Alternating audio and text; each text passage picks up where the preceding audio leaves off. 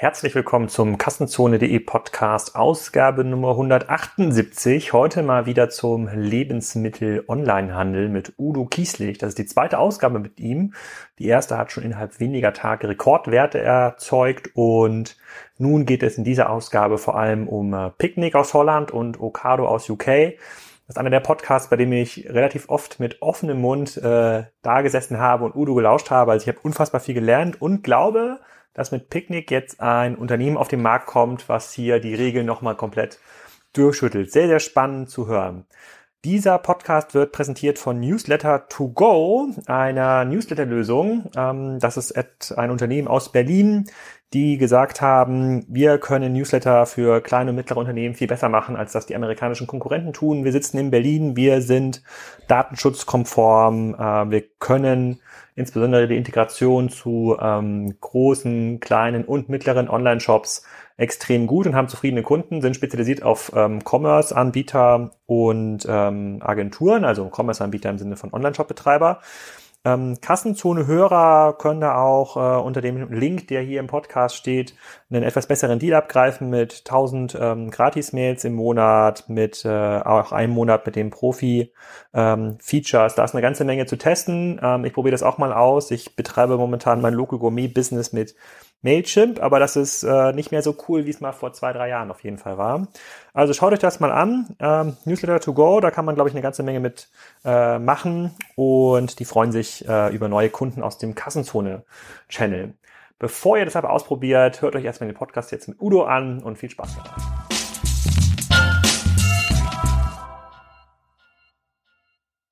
Hallo Udo, herzlich willkommen zum zweiten Lebensmittel Online-Podcast bei Kassenzone. Für diejenigen, die die erste Folge noch nicht gehört haben, sag doch noch mal kurz, ähm, wer du bist und was du machst.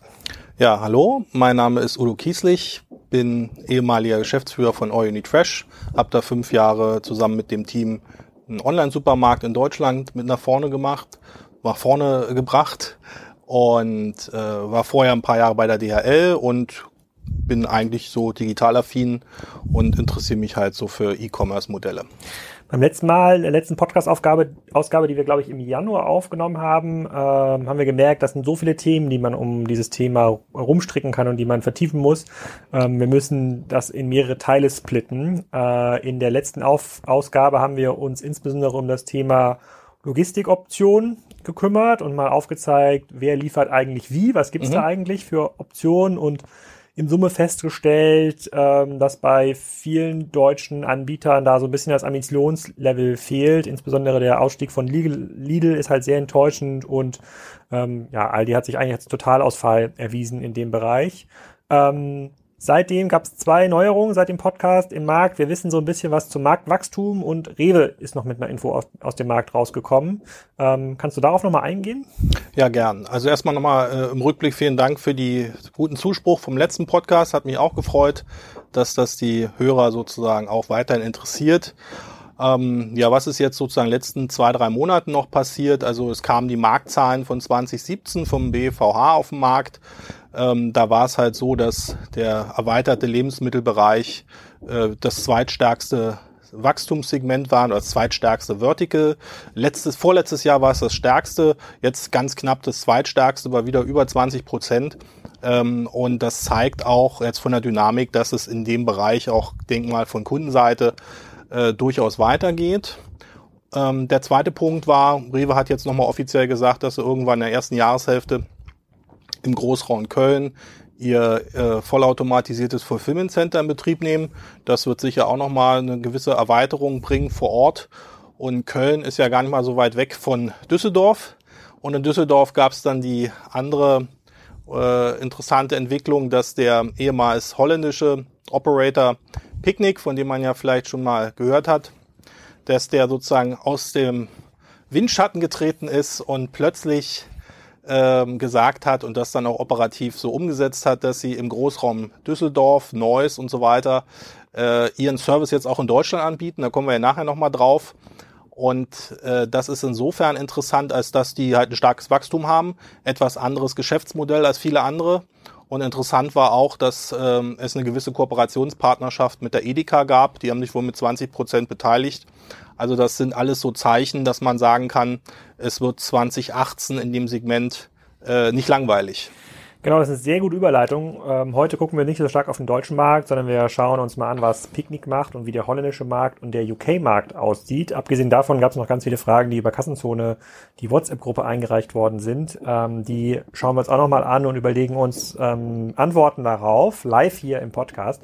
Aber fangen wir mal an mit äh, Picknick. Ähm, ich glaube, die meisten, denen ist nicht bekannt, was Picknick ist. Ich glaube, viele Leute können sich vorstellen, was ein Rewe-Lieferservice ist und ein Edeka-Lieferservice, dass die Ware irgendwie aus dem Lager da mhm. rausholen und dann selber an den Kunden bringen und damit irgendwie Geld verdienen müssen. Mhm. Bei Picknick funktioniert es ja so ein bisschen, äh, bisschen anders. Kannst du mal erzählen, was die genau machen? Ja, also bei Picknick äh, ist wie gesagt äh, eine holländische Firma von holländischen Gründern.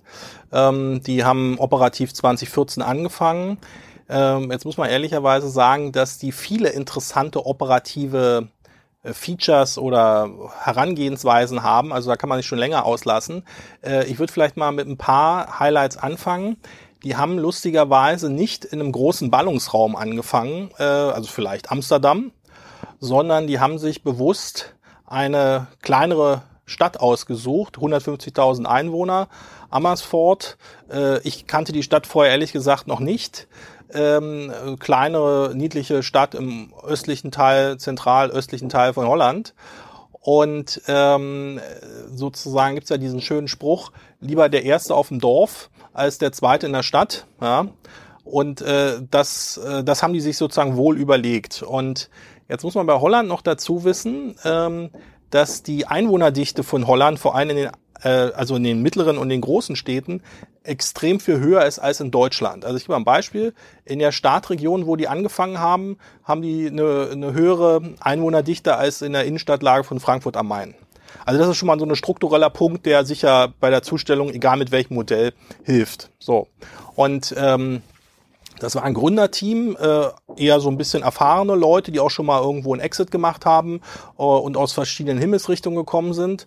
Und die haben sich äh, nach ihrer PR-Story, nach ihrer, äh, die pitchen natürlich auch viel im VC-Bereich, nach ihrem, äh, nach ihren Nachrichten sozusagen den Markt nochmal ganz gründlich strukturell angeguckt und haben sozusagen ein paar kleinere Veränderungen gemacht, als das so üblich ist.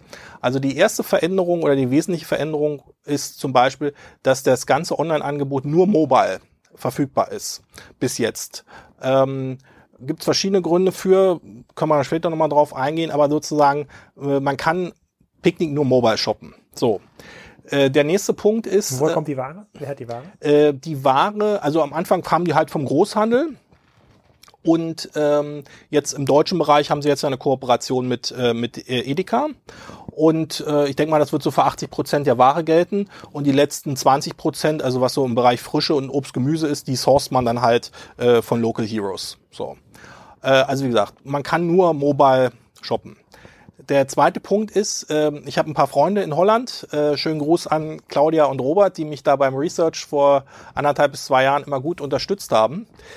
Ähm, wenn man sagt, jetzt will ich da mal einkaufen äh, und man gibt dann zum Beispiel eine Adresse in Leiden ein oder in Utrecht, äh, dann heißt es erstmal warten.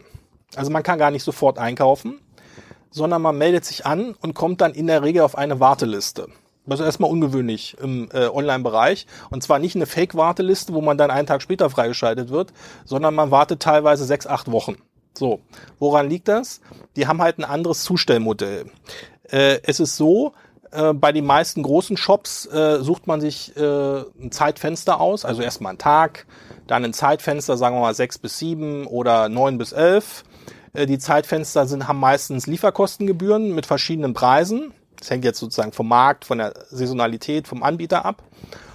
Und dann wird einem das sozusagen zugeliefert. Also sprich, der Kunde bestimmt, äh, zu welchem Tag, zu welcher Uhrzeit er das haben will und zahlt dafür aber auch einen Preis. Und meistens sind die Mindestbestellwerte äh, deutlich höher. Also da geht's dann meistens so bei 40, 50, 60 Euro los.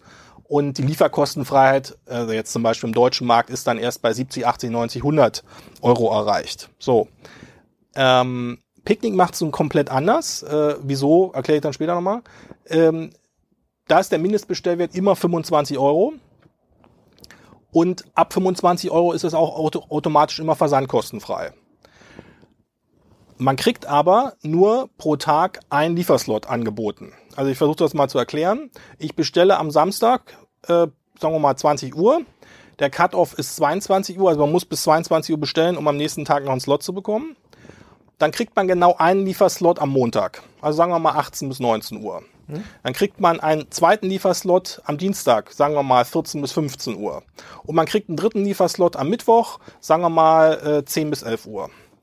Das heißt, ähm, das ganze Prinzip wird umgedreht.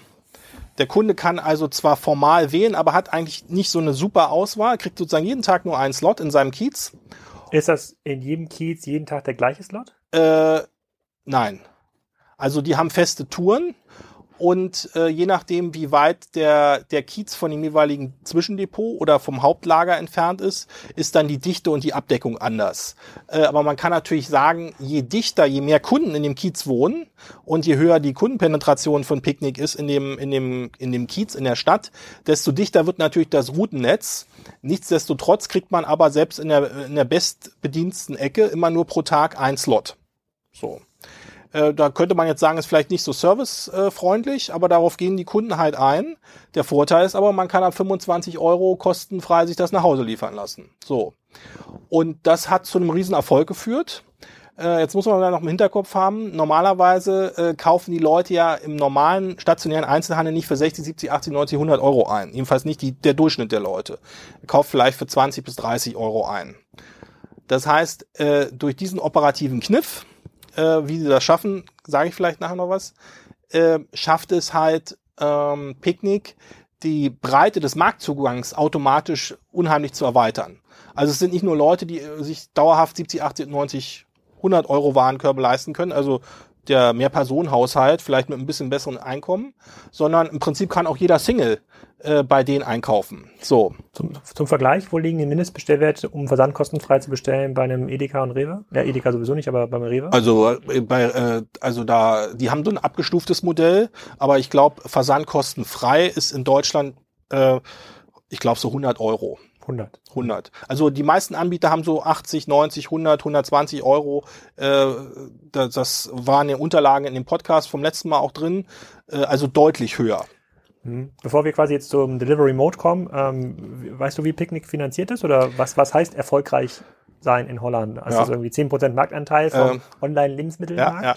Also äh, ich hatte ja eingangs gesagt, dass die jetzt nicht ganz mittellose Studenten waren, äh, so aller ähm, aller Gründer von Zalando, wo dann Olli kam und hat irgendwie mit ein paar Millionen nachgeholfen, sondern die waren schon von Hause aus, hatten die eine gewisse Basisfinanzierung äh, und wie gesagt, sind auch so ein bisschen erfahren gewesen. Mhm. Das heißt, die erste Runde haben die mit Eigenmitteln äh, gemacht und haben sich auch Zeit gelassen, gewisse Lösungen wirklich gut zu entwickeln. Also im Fulfillment-Bereich im Zulieferbereich, die haben also Elektrofahrzeuge äh, customized und so weiter. Und als dann äh, 2014 äh, im Herbst das bei denen losging, äh, dann haben die also einen raketenhaften Erfolg gehabt, äh, Loyalitätsraten hoch, Wachstum hoch, riesen PR, riesen Publicity. Und das hat dann dazu geführt, dass die im Prinzip dauerhaft immer am Wachstumslimit waren. Die haben natürlich dann ausgebaut. Und irgendwann, ich glaube im Ende 2015, Anfang 2016, haben dann eine Reihe von Family Offices aus Holland, also ähm, typische Mittelstandsfamilien, haben dann in Summe ungefähr 110 Millionen, 100 Millionen Euro als Funding dazugegeben. Und äh, damit sind die jetzt, glaube ich, ganz gut ausgestattet. Und die haben jetzt äh, vier Fulfillment Center. Die sind nicht so groß wie, wie andere, also ungefähr 5000 Quadratmeter. Und haben dann, äh, ich glaube, ungefähr 20 Depots, also Zwischendepots, wo dann nochmal umgepackt wird. Und mit dem Funding äh, wachsen die und haben mehrere hundert Millionen Umsatz jetzt allein in Holland. So, und werden sicher als in ein, zwei Jahren als ein heißer Börsenkandidat gehandelt. Mehrere hundert? Ja. Also deutlich Also deutlich über 200. Also deutlich größer als Rewe Online dann sogar. Ja, ja, ja. Und okay. Sie, zu, vielleicht nochmal zu dem anderen Aspekt, den du gefragt hm. hattest. Äh, Sie selber sagen, äh, Sie brauchen, äh, ich glaube, in einem Kiez oder in einer Stadt äh, mindestens 5000 Kunden, bevor sie das sozusagen dann, äh, bevor sich dann lohnt.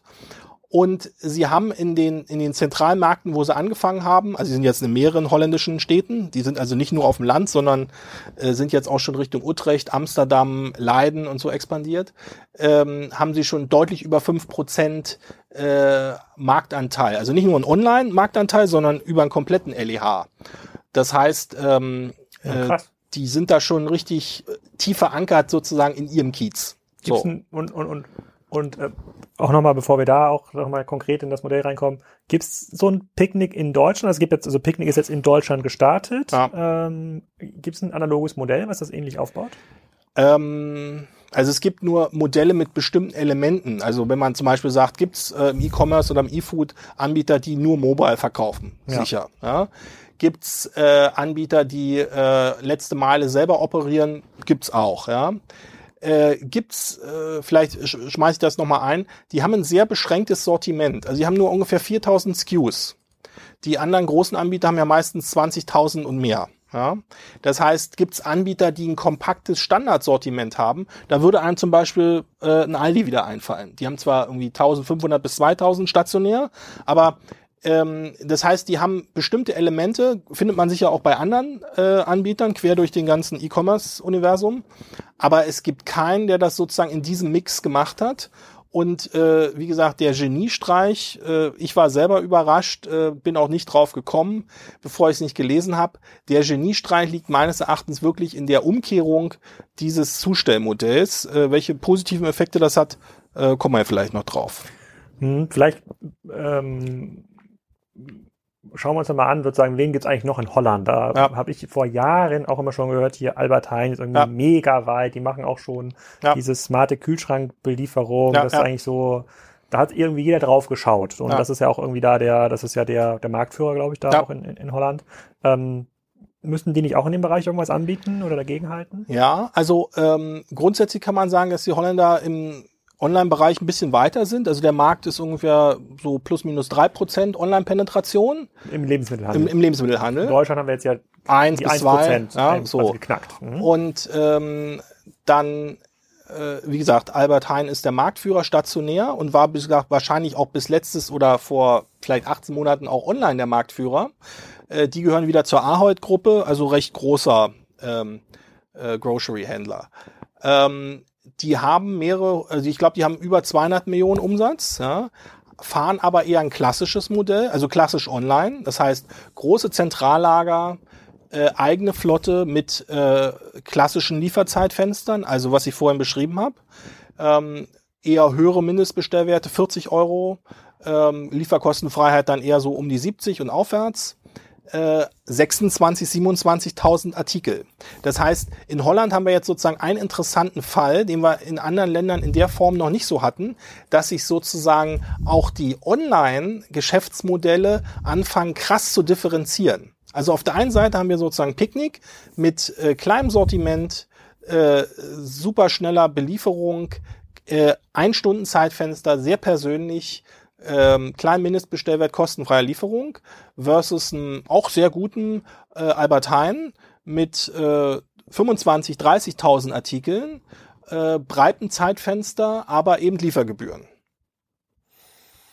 Und das mhm. sind die mhm. zwei großen, die machen jetzt da den holländischen Markt unter sich aus. Alles andere sind sozusagen kleine Mickey Maus äh, Unternehmen. Okay, dann erklär doch mal im Detail, wie sie es denn schaffen, ähm, die großen, die ja auch mit ja. einem gewissen Anspruch diese Flotten aufgebaut haben ja. und gesagt haben, wenn wir diese Flotten haben, dann kontrollieren wir diese komplette Logistikkette, haben dann ja. irgendwelche Skaleneffekte, dann geht's irgendwie los und jetzt kommt hier so ein Picknick links um die Ecke rumgerannt und sagt, nee, guck mal, Pustekuchen geht ganz anders. Genau. Also ähm, jetzt also diese, diese, dieses Kundenversprechen nach außen, einfach zu sagen, Mindestbestellwert ist sehr gering, also in dem Fall 25 Euro und ab 25 Euro auch keine Liefergebühren, das könnte ja prinzipiell aus einer kaufmännischen Sicht sofort jeder anbieten. Das ist ja keine Kunst. Ja, so. Aber äh, die können das anbieten und es ist trotzdem wirtschaftlich. Und wie schaffen sie das? Ähm, es ist wie folgt. Also man kann sich ja mal vorstellen, diese DHL-Wagen, die wir so kennen, die fahren durch die Stadt, andere Zustellwagen auch, ja, halten dann alle paar Minuten an irgendeiner Adresse, bringen die Sachen hoch, äh, sagen noch ein nettes Wort, nehmen den Pfand, bringen die Sachen wieder runter, steigen ein, weiter geht's. So. Äh, da spricht man im Fachchinesisch von Dropdichte. Und die Dropdichte, ob das jetzt ein fremder Zusteller ist oder ob man das selber macht, ähm, sagen wir mal, ähm, sagen wir mal, die wäre jetzt drei. Was heißt das? Das würde heißen, in einer Stunde schafft so ein Wagen mit Kundenbelieferung in einem bestimmten Kiez dreimal anzuhalten.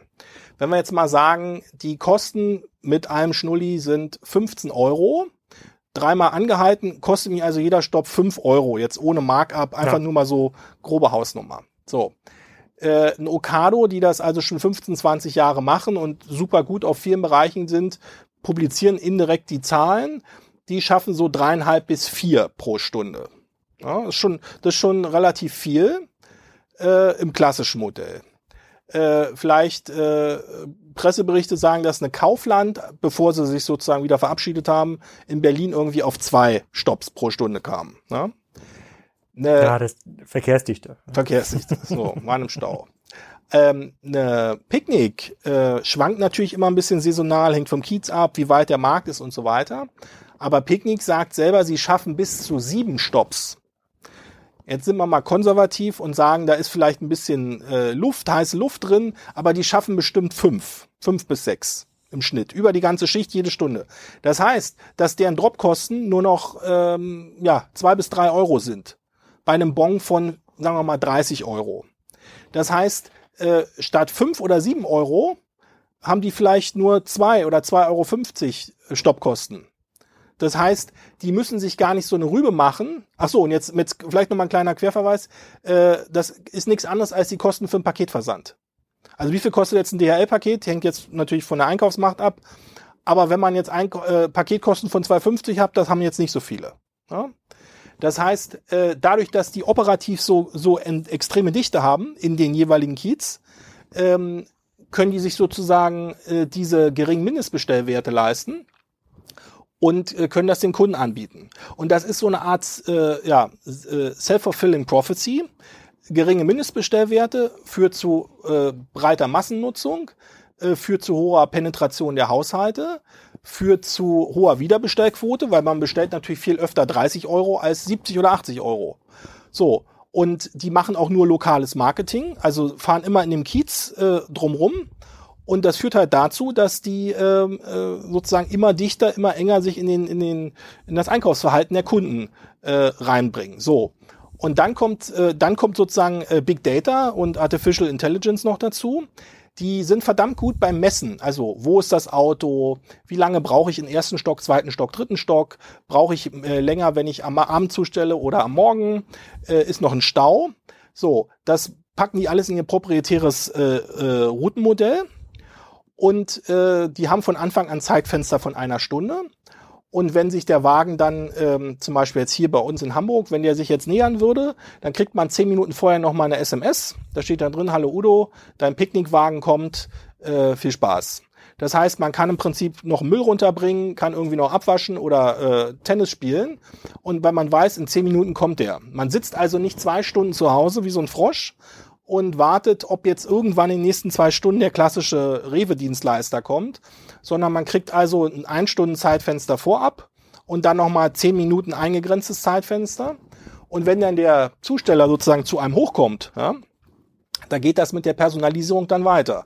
Da kommt dann nicht klassischerweise klingeln und irgendwie Post oder Etage. Ja, das äh, läuft anders. Die wissen, dass Udo bestellt hat und wenn ich jetzt Neukunde bin, dann wissen die auch, dass Udo gerade Neukunde ist. Dann kriege ich erstmal äh, ein kleines Geschenk, eine Erklärung, ein Tutorial, wie das alles funktioniert. Dann begrüßen die mich mit Udo. Und, äh, und wenn, die, wenn da Kinder sind, dann merken die sich, dann gibt es nächstes Mal beim Besuch auch eine Kleinigkeit für die Kinder. Ja? Das heißt, die sind super gut datentechnisch aufgestellt, äh, super freundlich, enge Zeitfenster und das kommt beim Kunden natürlich in Summe super an. Hm, ja, das, also jetzt wo du es erklärst, frage ich mich, warum die anderen das nicht auch so machen. Ja. Könnte aber nicht, also vielleicht kurz vorher, ähm, wie viel äh, der Gesamtkosten machen denn die Dropkosten aus? Also hat man für Picking hast du ja in beiden ja, Modellen. Das ist natürlich, äh, wenn man gute Leute hat, ja. Naja, also das, äh, also die zwei großen Kostenblöcke, wenn ich jetzt mal Marketing eine Klammer drum mache, ähm, die zwei großen Kostenblöcke oder variablen Kostenblöcke sind ja Fulfillment-Kosten, also das Picken und Packen im Lager und die Zustellung. Hm. Die Einkaufskosten sind ja im Prinzip ein ja. Datum. Die Nutella kostet überall genauso viel, bisschen rauf, ein bisschen runter. Das reicht man quasi durch. Also ähm, in dem klassischen Modell mit dem Fixkostencharakter, wo dann die Zustellung 5, 6, 7, 8, 9, 10 Euro kostet pro Drop, ähm, kann man sich ja ausrechnen. Ja? Also wenn man, wenn man sagt, äh, wir hätten jetzt ähm, 70 Euro brutto, Bon und 7 Euro Fixkosten, dann sind das schon mal 10 Margenpunkte. Mhm. Und äh, im Einzelhandel ist ja, im Lebensmitteleinzelhandel gibt es ja nur 25 bis 30 Margenpunkte zu verteilen. Das sind also schon mal mindestens 10 weg, tendenziell eher mehr. Und äh, die Fulfillment-Kosten, die korrelieren mit der Anzahl der Artikel. Also sprich, je mehr Artikel ich habe, desto höher sind die Fulfillment-Kosten. Und die Fulfillment-Kosten sind dann. Ah, okay, da, da macht dann, deswegen macht es auch Sinn, weniger Artikel zu haben. Ja, also das hilft auch. Ähm, die machen im Lager aber auch noch ein paar Tricks. Ähm, und bei den Fulfillment-Kosten hatte ich ja beim letzten Mal gesagt, da gibt es sozusagen für den Einstieg dieses klassische Modell, Handscanner, Fachbodenanlage und man rennt so aller Zalando immer im Kreis. Äh, die Sophisticated-Variante ist dann eben mit äh, automatisiertes Lager. Ja. ja. so. Und das hat ähm, Picknick aber noch nicht. Das haben die nicht, aber ich glaube, das haben sie bewusst gemacht, weil die haben nur 4000 Artikel. Das heißt, das Lager ist deutlich kompakter. Und ähm, ich hatte dir vorhin ja kurz mal ein Bild gezeigt und äh, vielleicht kleine Empfehlung für unsere äh, jungen Hörer. Äh, wer mal interessiert äh, ist, wie das Ganze funktioniert, also wie die Autos aussehen, wie die Zustellung läuft, wie die äh, Beutel aussehen und wie es im Lager aussieht. Es gibt äh, bei Instacart und bei äh, Instagram und bei Facebook kann man sich da bei der Community von Picknick anmelden und da kann man sozusagen immer sehen aus dem Lager, aus den Touren, wie sehen die Beutel aus, wie sehen die Kisten aus, wie sehen die Zusteller aus, kann man sich sozusagen persönlich ein gutes Bild machen und äh, operativ ist es interessant, äh, wenn die äh, Boxen gepickt werden, die Orders, dann werden die sozusagen gleich in die Transportbehälter gepackt. Die Transportbehälter werden nicht nochmal durch die Gegend äh, umgeschichtet oder zweistufig kommissioniert. Die werden quasi in die Wagen hinten reingefahren sodass die also sehr effiziente, auch wenn es manuell noch ist, sehr effiziente Fulfillment-Kosten haben. Und um da jetzt nochmal den Bogen zu bekommen zur Kostenstruktur, die haben also sehr effiziente Fulfillment-Kosten durch ein kleines Sortiment und sie haben Best-in-Class Zustellkosten. Und das zusammen führt natürlich dazu, dass die äh, deutlich weniger Geld pro Order verbrennen. Vielleicht machen sie schon Gewinn, das weiß ich jetzt nicht. Äh, wahrscheinlich nicht, aber nur noch marginale Verluste. Und deswegen können die mit, mit relativ wenig Geld äh, wie die Verrückten skalieren. Hm, spannend, spannend. Ähm, also so der erste Betroffene war ja in Holland war ja Albert Heijn. Genau. Haben die aufgrund des Drucks vom Picknick irgendwas geändert? Ähm, das ist eine gute Frage. Ich, das konnte ich aus der Ferne jetzt noch nicht mitbekommen. Ähm, interessant ist aber der Punkt, dass, ähm, dass die ja erstmal dem Wettbewerb ausgewichen sind. Ich hatte ja gesagt, die sind nicht in den, haben nicht in den Ballungszentren angefangen, sondern haben bewusst in so einer mittelgroßen, was jetzt hier sagen wir mal Aachen oder Regensburg wäre, äh, in so einer mittelgroßen Stadt angefangen, wo jeder Lokalreporter, jeder Bürgermeister, jeder, der da irgendwas zu sagen hat, die sozusagen auf Schild gehoben haben und haben sich da sozusagen in die DNA der Community eingepflanzt und haben dann sozusagen aus der Tiefe der Ebene, ja, aus der Tiefe des Raums, hat Berti Vogts mal gesagt, ja, haben die äh, quasi Holland erobert und ähm, sind also dem Wettbewerb, dem geringen Online-Wettbewerb quasi erstmal voll ausgewichen. Und wenn man das jetzt mal überträgt hier auf Deutschland, ist ja interessant, äh, dass sie auch, hatte ich ja gesagt, äh, Nordrhein-Westfalen ist ja eigentlich auch so ein bisschen äh, äh, Online-Nirvana. Da gibt's ja nicht so wahnsinnig viele E-Food-Anbieter. Äh, die fangen jetzt nicht umsonst, glaube ich, in Düsseldorf an. Das, dessen Lager ist in der Nähe äh, irgendwie 20, 30 Kilometer weg. Aber die hätten ja durchaus auch in Berlin oder Hamburg anfangen können, haben sie aber nicht gemacht, weil sie da eine deutlich andere Wettbewerbsintensität haben. Ja, ja, und Düsseldorf ist näher an der holländischen Grenze. Ja, aber die, die schippen die Ware nicht äh, sozusagen über die Grenze. Also mhm. die kriegen sie, äh, sourcen das alles lokal. Ja? Ja, sehr spannend. Also bei Albert Heijn konnten wir es noch nicht beobachten, ähm, aber wenn man das so sieht und das, was du so beschreibst, das macht ja alles Sinn. Ne? Also reduziertes Sortiment ja. Äh, passt auch vielleicht, passt jetzt vielleicht nicht für alle Kunden, aber die ja. Kunden, die man hat, sind dann besonders treu, die bestellen oft sozusagen bei, bei der hohen Wiederbestellquote hat man noch eine deutlich bessere Bindungs, hat man deutlich bessere Bindungseffekte. Super Daten, Datenerfassung. Genau, hat man, dann kann man stärker an dem Konsumverhalten des Kunden irgendwie partizipieren, kann man das ganze Thema Urlaubsplanung deutlich besser Lagerdrehung. Ähm, ähm, Abbildung dieser, diese Dropquote ist auf jeden Fall ganz interessant, muss ich ein bisschen drüber nachdenken. Ähm, das macht natürlich mega viel ähm, mega viel Sinn. Also ich würde mich zumindest wundern, wenn aufgrund, wenn das wirklich so ist, wenn die Zahlen stimmen, wenn sich das so stark hm. überbricht, quasi in die P&L der, hm. Der, äh, der anderen Lebensmittel-Online-Händler, wird der eine oder andere sicherlich das mal versuchen. Vielleicht ja, ja auch regional. Man ja. sagt, gibt jetzt hier noch ein begrenztes ja. Sortiment und äh, äh vielleicht noch zwei Hinweise. Es hören ja ab und zu auch mal Intermediäre zu, ja. Äh, also von allen äh, aus der Szene, die mal mit mir darüber sprechen. Also es gibt wirklich eine ganze Reihe von Leuten, die sich da auch äh, respektvoll äh, äußern. Und ich weiß auch, dass alle schon mal hingepilgert sind nach Holland, ja, um sich das da irgendwie anzugucken. Und wenn jetzt jemand sagt, ja, äh, ich, ich will die Zahl validieren, äh, gibt es einen ganz einfachen Trick. Man nimmt sich ein Mietauto äh, und fährt quasi drei bis sechs Stunden, je nachdem, wie lang man die Schicht machen will, hinter so einem Picknickwagen hinterher, nimmt sich eine Strichliste und macht eine Strichliste und von mir aus gern auch zweimal, damit man da nicht dem Zufall unterliegt und wird sofort sehen, äh, wo die äh, Dropdichte liegt. Das hast du aber noch nicht gemacht jetzt im Vorfeld des Interviews. Vielleicht beim nächsten Mal. Beim nächsten Holland-Besuch sozusagen sammeln wir mal in der Kassenzone-Gruppe, dann äh, finanzieren wir auf jeden Fall das, äh, ähm, das Auto. Ja, extrem spannend. Da bin ich, also die haben ja jetzt erst angefangen in ja. äh, äh, Edeka hat sich ja in kleinen Teilen da auch beteiligt. Das glaube ich gar nicht mal so gar nicht mal so doof. Ähm, ja. Wenn das funktioniert, kann man da, glaube ich, die Kooperation größer ausrollen, weil die ja schon viele Jahre hinterher sind mittlerweile. Ähm, also da passiert eine ganze Menge. Das finde ich auch cool, dass es sowas gibt und das zeigt ja auch, dass es, äh, das war auch so eine Frage äh, in der WhatsApp-Gruppe, das zeigt ja auch, dass neue Ansätze, neue Konzepte in diesem Markt noch einfach mega viel Raum haben. Ne? Das ja. ist bei Weitem nicht gesagt, dass derjenige mit der größten Infrastruktur sofort gewinnen muss. Also äh, sehe ich genauso. Ich war immer der Meinung, auch so die sagen wir, letzten zweieinhalb bis drei Jahre, dass man eine, eine sehr viel Wert auf eine personalisierte und gut vernetzte letzte Meile legen muss. Und das heißt eigentlich, dass man es selber machen muss diesen Punkt, äh, sozusagen dieses Bestellmodell umzudrehen, auf den Kopf zu stellen. Wie gesagt, bin ich ganz offen, Geniestreich in meinen, in meinen Augen. Äh, die Frage ist natürlich, äh, können die bestehenden Anbieter, also sei das jetzt in Deutschland oder vor allem jetzt sagen wir mal etwa, die etwas weiter sind in UK, können die sozusagen mir nichts, dir nichts, äh, es wird ja in der Branche auch gern viel imitiert und übernommen, das ist ja vollkommen opportun, können die sozusagen auf einmal ihr komplettes Ops-Modell umdrehen? Könnte eine Okado oder eine Rewe ihr komplettes Ops-Modell umdrehen, weil wie gesagt, am Anfang muss man an dem jeweiligen Kiez nämlich äh, viele Kunden gewinnen, sonst äh, äh kann man nichts machen. Mhm. Vielleicht sozusagen, um diese eine WhatsApp-Frage schon mal vorzuziehen. Also ja, es ist Platz für Newcomer. Dieser Frage kam aber auch auf, ob man als Newcomer überhaupt an die Einkaufskonditionen rankommt, ja. wie sie die großen ähm, äh, sozusagen großen haben. Du hast jetzt gerade genannt, äh, du hast quasi nur 30 Prozent Marge. Das heißt, also 25 bis 30. Ja, sagen wir mal, nehmen wir mal, ja. nehmen wir mal irgendwie 30 Prozent. Das heißt, wenn, wenn die Nutella 10 Euro kostet, äh, ähm, ja. ähm, dann muss sie für 7 Euro irgendwie einkaufen. Sozusagen vergessen wir jetzt mal die sozusagen Umsatzsteuer. Wenn ich jetzt ein Neuer bin und, und ja. Nutella zu Nutella gehe oder Ferrero und sage, puff, 1000 Gläser kann ich die abnehmen, ist ja schon relativ viel. Ja. Für, für welchen Preis kriegt ihr denn dann?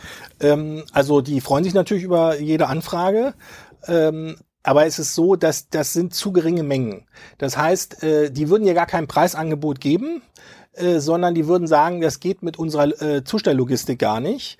Äh, also eine Procter Gamble äh, Schrägstrich äh, Pampers Windeln zum Beispiel, äh, bei denen ist die kleinste Zustelleinheiten irgendwie 25 oder 40 Tonnen Truck voll mit Windeln. Ja? Mhm. Ähm, das ist aber nur ein Artikel oder vielleicht fünf, je nachdem, wenn du jetzt die ganzen Größen durchgehst. Das heißt, ähm, selbst wenn der Wille der Hersteller da ist, die haben gar nicht die Logistik für kleine Anbieter sozusagen ähm, solch, solche Anrissmengen äh, zur Verfügung zu stellen. Und was man aber machen kann, hat man finanziell ein paar Nachteile, aber das geht schon. Äh, es gibt ja drei, vier große Großhändler in Deutschland, teilweise eben auch die Edeka, aber auch Wasgau oder andere, äh, wo man dann mit mit ein paar Margenpunkten weniger, aber das ganze Sortiment äh, beziehen kann. Und das hat ja zum Beispiel auch Amazon gemacht, dass sie äh, in Kooperation mit Tegu zum Beispiel gemacht haben, aber auch mit anderen, äh, mit anderen Großhändlern und bezieht sozusagen in Deutschland die Ware, die haben ja auch noch nicht so große Mengen, beziehen die einfach über den Großhandel. Mhm. Das heißt, die beziehen die Nutella über den Großhandel. Da muss ich halt 57 zahlen oder 8 Euro. Ein bisschen mehr, aber man, man kann leben. Ja? Okay, cool. Gut, dann äh, hat es ja gerade schon Okado genannt. Dann schauen wir noch mal auf den, also von Holland können wir schon mal viel lernen. Das ja. können wir schon mal hier ja. mitnehmen. Und Außer Fußball natürlich. Müssen wir, müssen wir, müssen wir in, äh, müssen wir 2018 auch weiterhin sehr, sehr stark beobachten. Wahrscheinlich sogar stärker als die Aktivitäten auf dem deutschen Markt. Ja. Ähm, wobei sich, wenn, wenn die automatischen äh, Logistikcenter da von Rewe mal live sind, das schon mal ganz spannend ist zu verfolgen, was da passiert und genau. was da für ein neuer Schwung reinkommt. Ähm, gehen wir mal auf UK. UK ist ja der Markt, der zumindest in den Online-Medien, auch auf die Konferenzen zum Thema Lebensmittel immer am intensivsten besprochen wird. Ja. Insbesondere, weil dort Ocado schon mhm. seit Jahren erfolgreich agiert, mittlerweile Milliardenunternehmen. Ähm, wie schätzt du diesen Markt ein? Also was gibt's da für Player? Warum ist der Markt überhaupt generell, äh, generell weiter? Und äh, was können wir von UK lernen? Mhm. Also ähm, vielleicht nochmal zur Erinnerung. Ähm, also UK selber oder äh, vor allem südlicher Bereich von England hat natürlich strukturell ein paar Vorteile, die es in anderen Märkten so ausgeprägt nicht gibt. Ja? Also ich zähle mal ein paar auf. Ähm, äh, es ist extrem dicht besiedelt. Also irgendwie Greater London sind irgendwie acht bis zehn Millionen Leute, Südengland dann noch viel mehr.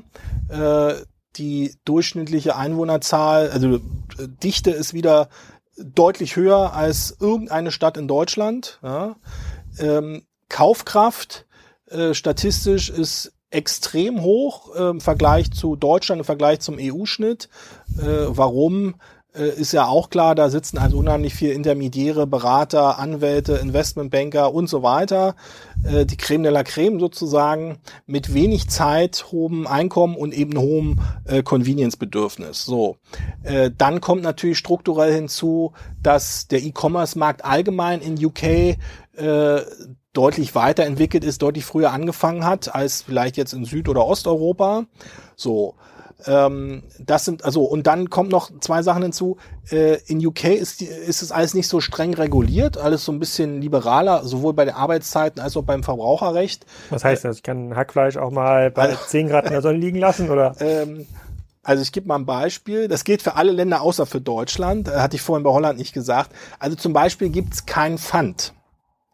Das ist ja bei Lebens, das gibt's ja nur in Deutschland, ja. Also, äh, also Pfand jetzt für Glasflaschen und ähnliches. Ja? Äh, das erfordert natürlich auch mal eine Retourenlogistik und verlängert natürlich auch den Drop, weil man muss immer die Kästen wieder mit zurücknehmen. Mhm. Ja? Ähm, das heißt, das gibt's nicht. Man hat kein Verbot der Sonntagszustellung. Ja? Äh, Okado zum Beispiel liefert auch Sonntag. So. Ähm, man kann viel leichter, äh, ich sag mal, Sonderschichten machen, drei Tage, drei, äh, drei Schichtenmodelle, äh, muss da sozusagen nicht bei Verdi anrufen und sagen, äh, what's going on. Ja? Es gibt also ein paar strukturelle Gründe, die den Markt erstmal per se attraktiv machen. Er ist halt groß und zahlungsbereit. So, äh, das vielleicht so als Einordnung. Ähm, äh, dann zum Wettbewerb. Okado hat es ja schon genannt. Ähm, also die Firma wurde 2000 gegründet, da kann man schon mal sehen, oder 2001, die haben jetzt also schon knapp 20 Jahre auf dem Buckel und haben das auch äh, sehr sozusagen bottom-up äh, stringent gemacht. Mhm. Ähm, die haben im Prinzip dieses ähm, Hub-and-Spoke-System, also Zentrallager, haben also nie irgendwie im Darkstore oder im Supermarkt gepickt, ja, sondern immer gleich von Anfang an die Vorteile des Zentrallagers genutzt. Was ist ein Darkstore für die äh, unbedarften Hörer? Genau, Darkstore äh, ist äh, keine Schweinerei, sondern es ist äh, fachchinesisch für ähm, im E-Food-Bereich äh, ist das quasi wie so ein kleiner Supermarkt mhm. ohne Kunden. Der ist aber genauso aufgebaut wie äh, ein Supermarkt. Äh, warum? Damit die Picker äh, die äh, Artikel sind ja immer in bestimmten Kassenzonen. ja, also die, ähm, die Süßigkeiten sind in der Kassenzone, äh, das Eis und die frische Artikel sind hinten, Obst, Gemüse ist am Eingang. Und damit die Picker das sozusagen möglichst schnell finden, ist der Darkstore genauso eingeräumt wie ein normaler Supermarkt ohne Kunden und äh, dann wird halt in dem Laden gepickt, die Orders werden fertig gemacht und rausgeliefert. Mhm. Ja.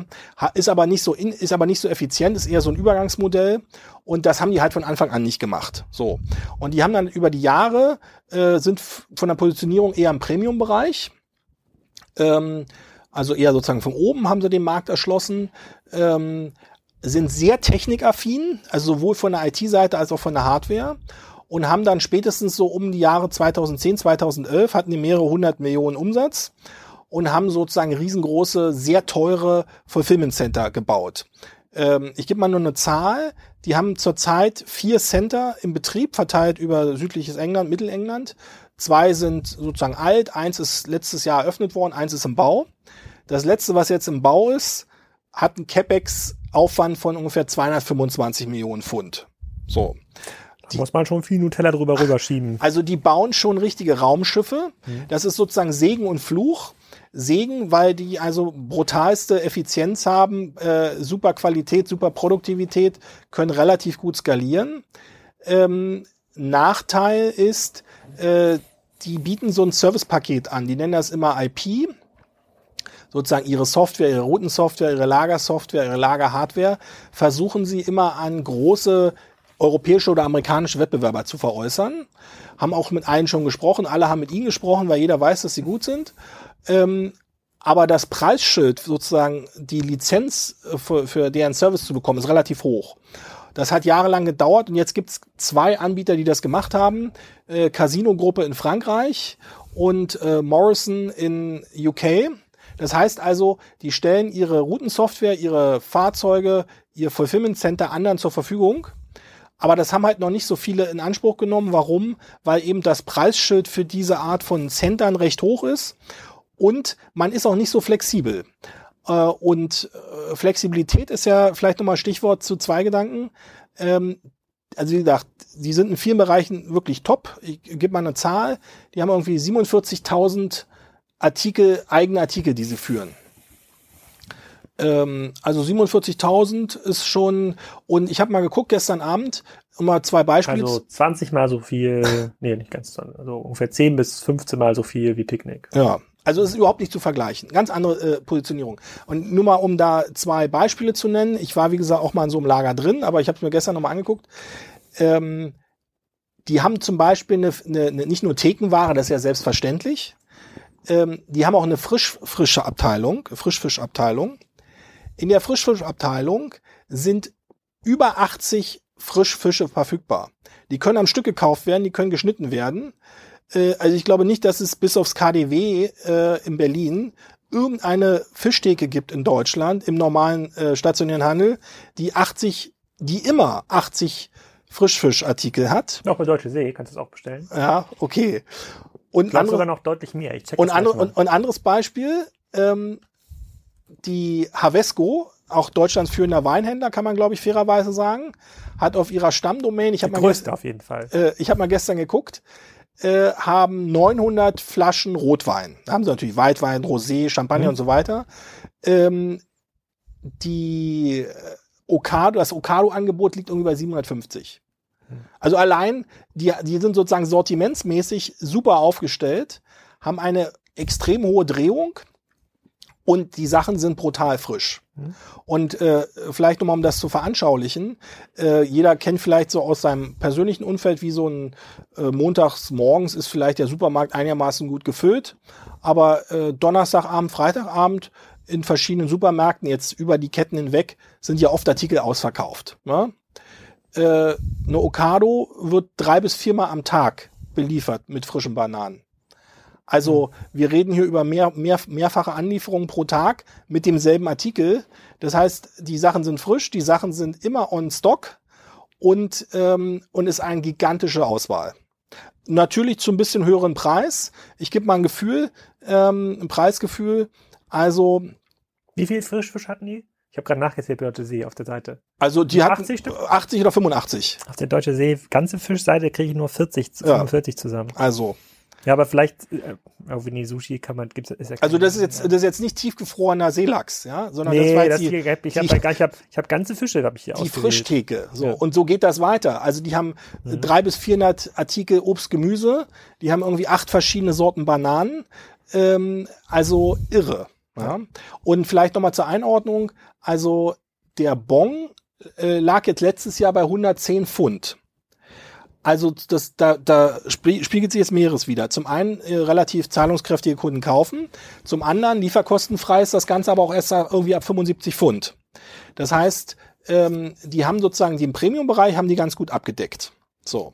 und haben halt ihre vier äh, Zentrallager, irgendwie 17, ähm, äh, 17 äh, Hubs und dann läuft das im Prinzip wie folgt, man bestellt, äh, dann wird das alles schön verpackt, äh, auch entsprechende Touren. Äh, Zeitfenster sind so, wie, wie man das jetzt von Rewe oder Albert Heijn kennt, also sozusagen mehrere Tage im Voraus.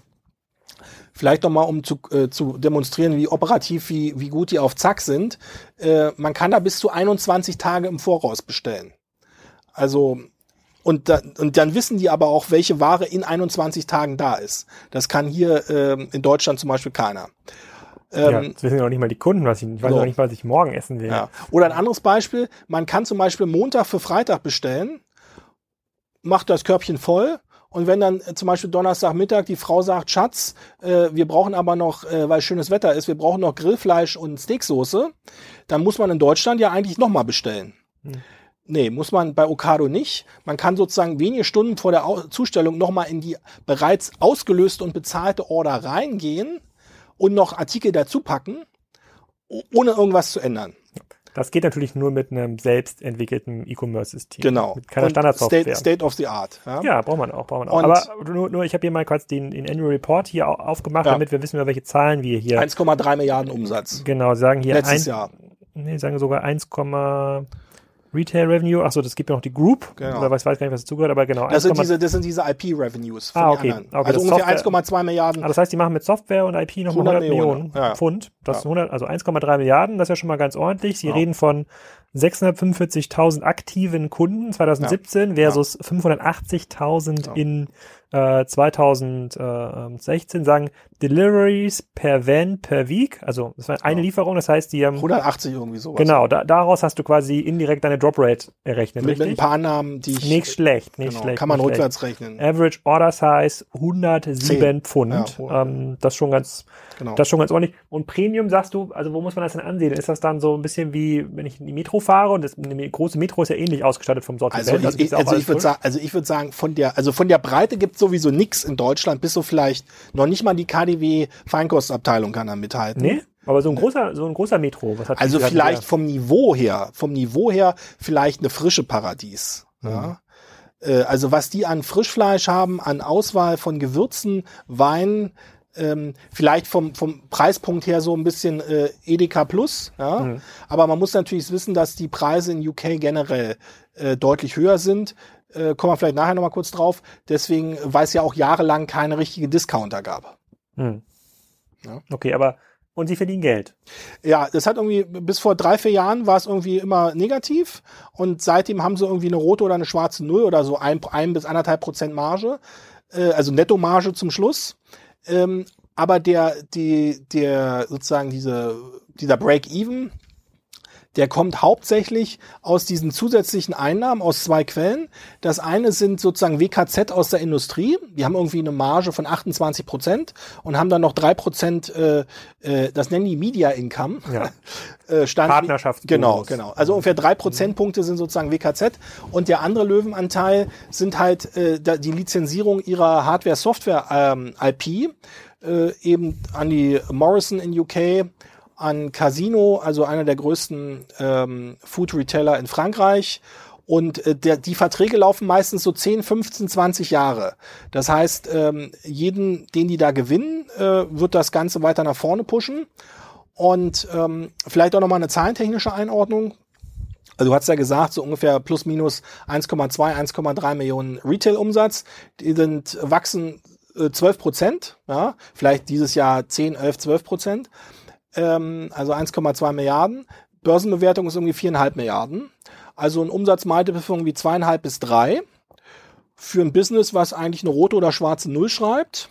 Okay, jetzt sind wir natürlich jetzt in einer anderen Welt, ja, äh, Fang und GAFA. Aber man kann sich natürlich mit dem Multiple ausmalen, äh, wo die Bewertung von Picknick demnächst bald liegen wird. Ich finde das Picknick jetzt, ich habe das ja auch zum ersten Mal jetzt verstanden, wo du so im Detail besprichst. Ich mache die Podcast ja auch für mich, weil ich auch was, auch was dabei lernen, äh, lernen kann. Das ist schon echt äh, beeindruckend, weil wenn man sich überlegt, was da für Wachstumsraten hinterstehen, der Kapitalzugang ist ist unendlich. Äh, der bei Edeka Rewe ist beschränkt durch das Genossenschaftsmodell. Äh, ähm, Super skalierbar. Da muss man ja echt jetzt, da reden wir jetzt ja nicht über fünf Jahre, ja. sozusagen, die die brauchen, um den Markt hier einmal ja. über den Haufen zu werfen. Da reichen ja ein bis zwei Jahre komplett aus. Und um die, die können, wie gesagt, der Start, äh, der Start, hm. äh, Start waren 150.000 Einwohner. So. Also die können zum Beispiel, die müssen nicht zwingend nach Berlin oder München. Also alle Holländer. Die können, die könnten zum Beispiel, wie gesagt, in Aachen, in Regensburg, in Ingolstadt äh, den Markt abrollen und alle anderen könnten nichts machen. Jedenfalls, wenn man nicht das Operating Model anpasst. Spannend, sehr spannend. Und sag mal, gibt es in äh, UK dann neben Ocado noch irgendeinen anderen relevanten Player? Ja, also da muss man sagen, also vielleicht nochmal äh, hier für Zuhörerschaft, Marktanteil äh, online ist ungefähr äh, 6,5 bis 7 Prozent letztes Jahr gewesen. Vom gesamten Lebensmittelmarkt. Genau. Holland waren drei, Deutschland mhm. ein bis zwei, da sind es jetzt sechs bis sieben. Ähm, marschiert stringent Richtung zehn und ähm, in den Ballungszentren, das ist ja nur ein Durchschnittswert für ganz Großbritannien. Das heißt, in den Ballungszentren oder in London liegt ja der Online-Marktanteil für alle schon deutlich über zehn. Ja?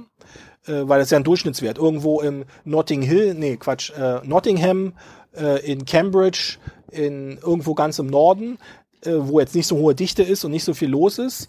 Äh, da liegt der Anteil natürlich deutlich drunter und wenn man dann rückwärts rechnet, kann man sich ja ausmalen.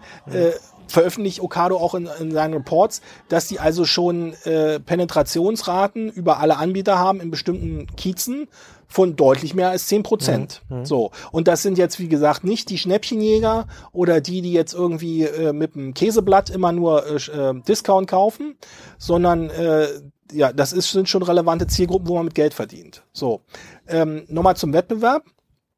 Also dadurch, dass UK eben so convenient orientiert ist und halt gute Voraussetzungen mitbringt, haben halt, man spricht immer von den Big Four in, in ähm, Großbritannien, London. Das ist also Tesco, das ist Sainsbury, das ist ähm, Morrison und Asta. Asta ist eine Tochter von äh, Walmart. So. Und alle vier haben spätestens seit 2013, 2014 vernünftige, würde ich mal sagen, Online-Angebote die aber vom Prinzip her alle so in Richtung Albert Heijn Vollsortiment gehen. Also alle so 20.000, 25, 30.000 Artikel, alle mit so einem Zentrallagermodell. Also meistens haben sie ein, zwei, drei hochautomatisierte Zentrallager quer durch Südengland und alle mit ähm, eigener Zustellflotte auf der letzten Meile. Aktive Kühlung, also vielleicht nochmal zur Erinnerung hier für die Hörer, aktive Kühlung war wenn die äh, Fahrzeuge mit Kühlzonen ausgerüstet sind und man da nicht irgendwie mit Trockeneis oder Eiswürfeln oder Kühlakkus äh, passiv äh, selber kühlen muss. Äh, also alle haben im Prinzip letzte Meile aktive Kühlung, alle haben ein großes Vollsortiment, alle haben mindestens einen Bestellwert von 40 Pfund, teilweise auch 60 Pfund. Da sieht man also auch nochmal die Differenzierung hin zu Picknick. Ja? Und alle haben eigentlich Liefergebühren, äh, Lieferkosten differenziert nach äh, dem Tag, nach der Uhrzeit. Zum Beispiel der, die billigste, der billigste Zustellslot ist immer Montag 6 bis 7 Uhr. Frühmorgens. Ja? Mhm. Und die teuersten sind halt Donnerstag äh, 19 bis 21 Uhr. So. Mhm. Und äh, dann kosten halt die Zustellpreise irgendwie ein bis sieben Pfund. Hängt jetzt immer ein bisschen vom Anbieter ab, aber so Big Picture. Und was noch interessant ist, weil Rewe ja heute äh, auch was Neues veröffentlicht hat, ähm, in UK ist schon seit jahrelang üblich, äh, das nennt sich bei dem einen Liefer, also jetzt auf Englisch natürlich Delivery Pass oder Smart Pass. Das ist so eine Art äh, äh Liefer, äh, äh, Lieferpauschale, dass man sagt, man kauft für drei, sechs, zwölf Monate für ungefähr fünf, sechs, sieben Pfund pro Monat, natürlich alles zusammengerechnet, äh, so eine Art Lieferpass wie so eine Bahncard äh, einmal und kriegt dann alle Lieferungen umsonst. Das heißt, Okado und Tesco und äh, Asta und so weiter versuchen die Kunden mit so Lieferpässen an sich zu binden, äh, damit man also nicht sozusagen immer zwischen die Anbieter hin und her wechselt. Und das hat Rewe jetzt zum Beispiel diese Woche auch verkündet, dass sie das einführen wollen. Hat natürlich auch gewisse Parallel, äh, äh Parallelen zu Amazon Fresh, äh, die ja Prime haben, beziehungsweise Amazon Fresh äh, dann nochmal mit einem kleinen Zuschlag. So. Mhm. Okay, kann man denn was, sozusagen vom Picknick können wir eine ganze Menge lernen, haben ja. wir im ersten Teil äh, mitgenommen. Das, was du von Okado zu Okado beschreibst, das klingt so ein bisschen wie das Operating Model, auf das ein Rewe eigentlich hinstrebt, also was Prozessexzellenz angeht, vielleicht jetzt gar nicht mal ja. die Sortimentskompetenz, aber man sagt so, das wollen wir eigentlich auch können, ja. können sie aber noch bei weitem nicht. Ähm, bei den anderen hatten wir ja letztes Mal festgestellt, da passiert gerade nicht, äh, äh, nicht so viel. Ähm, könnten die sich jetzt was von Okado abschauen? Also würdest du jetzt, wenn du in ID-Stelle wärst, würdest du auch mal so zwei, drei Riesenlager aufbauen auf, im, im, im Metropolbereich und quasi versuchen, ein ähnliches Serviceniveau zu erreichen? Glaubst du, damit kriegt man den Markt gut also ein, erreicht? Ein, ein paar Sachen kann man sich, glaube ich, abschauen. Ähm, also was absolut erfolgskritisch ist, sagt sowohl Picnic als auch Okado, kann man sich äh, ganz gut angucken, wenn man bei denen durch den Annual Report durchgeht. Also man muss auf jeden Fall immer operative Exzellenz haben. Also das heißt, man muss zum Beispiel neun, also 98, 99 Prozent Pünktlichkeit an der Tür haben. Man muss, äh, man darf keine Substitute anbieten. Also sprich, wenn man Zitronen bestellt, müssen auch Zitronen kommen. Da kann man nicht einfach substituieren durch Limetten. So. Ja. Ähm, Klingt ja ähnlich. ähm, ich hatte letztens, ähm, ich hatte letztens ähm, Coca-Cola Light bei einem Anbieter bestellt, den ich jetzt nicht nennen möchte, äh, und habe Pepsi bekommen. Das war natürlich nicht so schön. Ja. ja, ja äh, also sprich operative Exzellenz, ob das jetzt ein kleines Sortiment ist oder ein großes, ist extrem wichtig. Mhm. Zustellexzellenz ist wichtig. So, mittelfristig ist auch äh, im Fulfillment-Bereich, weil man will ja nicht nur auf der letzten Meile effizient sein, äh, Fulfillment-Automatisierungstechnik wichtig oder erfolgskritisch. Ähm, ich glaube nicht, dass man immer und überall diese 150, 200, 250 Millionen Raumschiffe hinstellen kann, weil, äh, und das ist ein gewisser Nachteil von Okado, die haben zwei Sachen ein bisschen verpasst, weil sie einfach sozusagen immer auf ihrer Umlaufbahn nach vorne gerannt sind. Der, der eine Punkt ist, äh, die sind, glaube ich, ein bisschen überrascht von dem Same-Day-Trend. Also, dass man sagt, äh, wenn ich jetzt 14 Uhr bestelle, könnte ich schon 18 Uhr äh, das geliefert bekommen. Das ist das, wo Tesco auch jetzt momentan Gas gibt, ne? Ähm, ja, also Same Day bieten, mhm. bieten sie alle an oder versuchen das immer besser zu werden. Aber das führt natürlich dazu, dass man große Fulfillment Center außerhalb der Ballungsräume haben natürlich einen strategischen Nachteil. Äh, weil man muss die Order, sagen wir mal, 50 Kilometer vor der Stadt erstmal quer durch die ganze Stadt fahren. Mhm. Wenn man jetzt eher ein kleineres bis mittleres Lager hat, in der Stadt, am, am Stadtrand, hat man kürzere Wege und kann viel besser Same-Day äh, umsetzen. Das hat die wahrscheinlich ein bisschen überrascht. So.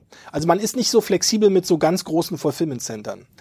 Und den zweiten Punkt, ähm, die, ähm, die die ein bisschen überrascht hat oder die halt äh, immer ein gewisses Risiko ist, hatte mir auch letztens ein, ein großer Anbieter, dessen Namen ich jetzt nicht nennen kann, gesagt, man setzt natürlich immer auf eine feste Technologie, auf einen festen CapEx-Standard.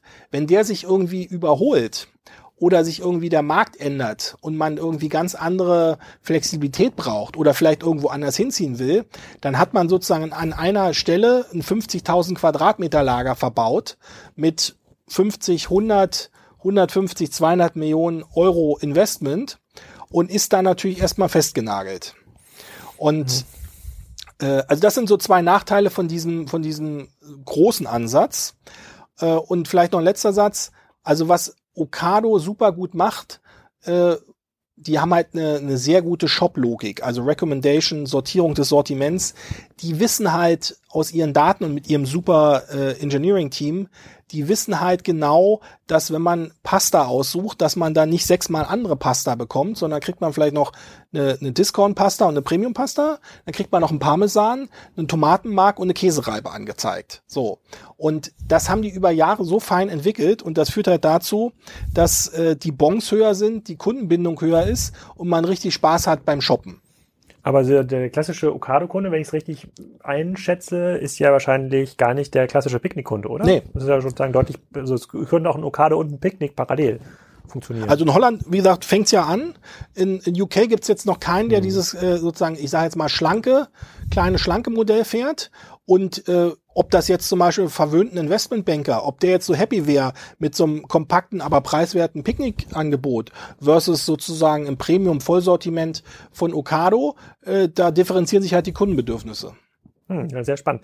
Wir äh, kommen schon so ein bisschen am Ende vom Podcast. Ich äh, bin jetzt gerade mal durch die Fragen von aus der WhatsApp-Gruppe gegangen. Ich glaube, einen ganz großen Teil haben wir tatsächlich schon äh, schon erfüllt. Es gibt ein paar Fragen, drehen sich um dieses ja, nicht Same Day, sondern sogar irgendwie Same Hour Delivery, also ja. sozusagen ein bis zwei Stunden. Das ist ja quasi eigentlich nochmal das Modell auf die Spitze getrieben, sozusagen ja. von Same Day und das Gegenteil ja auch von einem, äh, von einem, von einem Picknick. Ist das noch ein Ist das quasi noch ein, eine dritte Anbieterform, die sich neben so einem Okado Picknick nochmal etablieren könnte, wenn man das wirklich schafft, effizient zu vertretbaren Preisen, ja. wenn mal also fünf Euro. Also man könnte jetzt auch sagen Direktbelieferung, ja, mhm. äh, weil man kriegt ja bei dem äh, man kriegt ja kein, keine gute Dropdichte hin, wenn man nur einen beliefert. Da fährt man, packt man die Sachen, fährt raus, gibt ab ja. und fährt wieder zurück. So. Also ich glaube, dass das nur für sozusagen kleine Sortimente und für hohe Aufpreise möglich ist. Also sagen wir mal sechs, sieben, acht Euro Zuschlag. Ich glaube, äh, Amazon, ähm, irgendwas mit Amazon hat ja so ein kompaktes Modell. Ich, mir fällt jetzt seiner Prime Now. Ist das nicht Prime Now? Ja. Prime Now in Berlin hm. oder in anderen Ja, es gibt also wenn du es quasi in unter einer Stunde haben willst, genau. halt 1500 ja. oder 2000 Artikel, mhm. irgendwie unter einer Stunde kostet es 7, 8 Euro, äh, innerhalb von zwei Stunden äh, ist es umsonst, wenn du Prime-Kunde bist oder sonst vier Stunden. Also das, das ist eher, glaube ich, so ein für ein ganz spitzes Marktsegment, die das aber super gut finden, eine gute Lösung. Aber das ist nicht möglich, sozusagen ein breites Sortiment ähm, ohne große Zusatzkosten in dem Format anzubieten. Also zumindest im Food-Bereich. Mhm. Bei Consumer Electronic Fashion mag das jetzt anders sein, weil man höhere Warenkörbe hat und mehr Marge. Aber im Food-Bereich ist das sozusagen nur als ultra tolle, äh, ultra teure Direktbelieferung möglich. Ja, sehr spannend. Ich glaube, bei den meisten anderen Fragen sind wir auch schon ganz grob drüber gegangen. Es kommen jetzt sind noch ein paar dabei zum Thema USA, aber wir haben ja quasi diesmal extra die USA, Amazon mhm. ausgeklammert. Da wollten wir uns in der dritten Folge ähm, ähm, ähm drum kümmern. Ich habe auf jeden Fall extrem viel gelernt. Ich bin äh, jetzt schon faszinierter Picknick-Fan. Das muss ich mir okay. noch mal ein bisschen genauer anschauen. Was Mo die ziehst du um nach Düsseldorf? So groß jetzt nicht. Jetzt, äh, wo auch, äh, ähm, also auf jeden Fall nicht nach Köln. Köln hat ja den Kieler Trainer gerade abgeworben. Deswegen, na ja, aber da sage ich jetzt mal nichts zu. Und ähm, aber ich finde ich finde die Idee, den Ansatz finde ich extrem smart. Das scheint halt super hands-on, kein Mega-Lager, irgendwie ja. schnell mal einen Ort ausprobiert, das sozusagen ist das passt ja voll zur Online-Denke und zum ja. Testen und zum Test and Learn.